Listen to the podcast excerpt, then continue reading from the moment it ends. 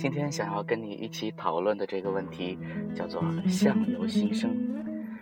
关汉卿根据唐传奇改编过一出戏，叫《山神庙陪度还贷》，说穷书生裴度寄住山神庙，一个道士为他看相，说他动恶纹入口，横死纹冰角相连，这是横死郊野的大凶之相。裴同学垂头丧气，晚上在庙中休息，拾得一个包袱。解开一看，满眼碧绿莹润，赫然是一条价值连城的玉带。正义感爆棚的男一号决定坐等失主，却等来了上吊寻死的女一号。原来女主的父亲含冤入狱，女主费尽辛苦得来玉带，用以营救，却丢三落四忘在了山神庙。结果自然是裴度归还玉带，女主以身相许。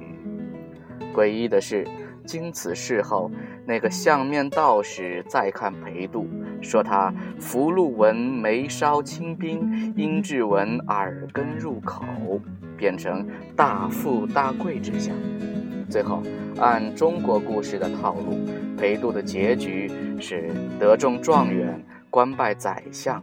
携美人归。这个故事中，面相直接预示了人物的际遇。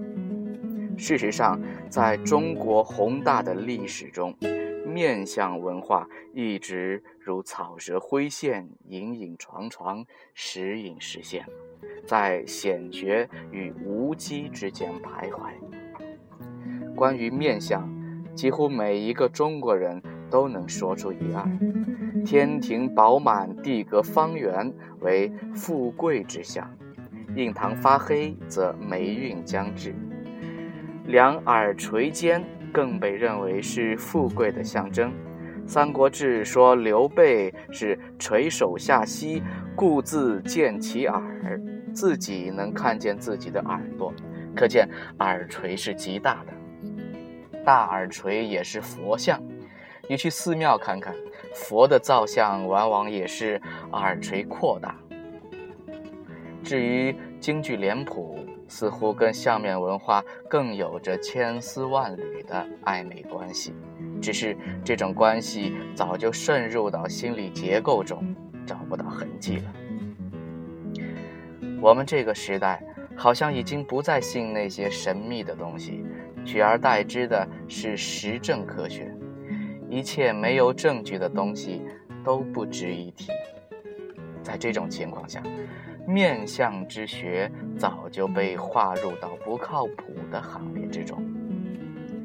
面相真的不靠谱吗？裴度还贷的故事里，面相预示了人的命运，人的行为又反过来改变面相，这正是相由心生。面相。归根到底是自己塑造的。有句话叫“三十岁之前靠父母，三十岁之后靠自己”，说的就是人的外貌。身体发肤受之父母，外貌自然也得之于父母。即使是同卵双胞胎，年龄阅历越增长，相貌差异也会越大。贪婪卑鄙的人凶狠，工于心计的人猥琐，乐天知命的人年轻，而幽默善良的人眉眼都带着笑。常看到有人天生一副好皮囊，可惜气质跟不上，粗俗不堪，这叫人扼腕叹息。多情如宝玉。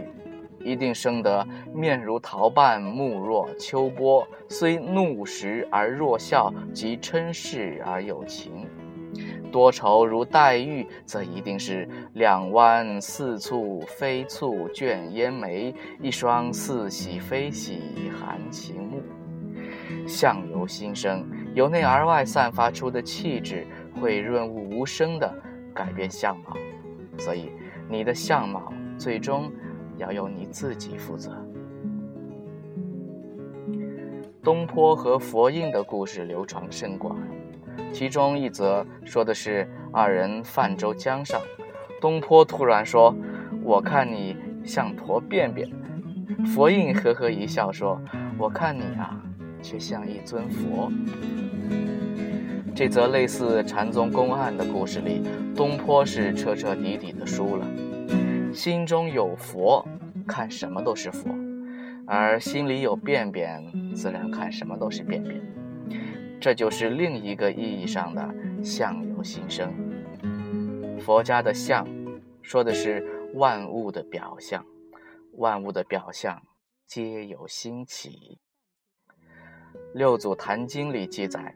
慧能走到法性寺，寺前的幡被风吹起，一个和尚说：“风在动。”一个和尚说：“是帆在动。”慧能走过去说：“不不不，不是风动，不是帆动，仁者心动。不管风帆如何飘摇，只要心念不动，他们就无法扰动我。你的所见。”不过是内心的反应。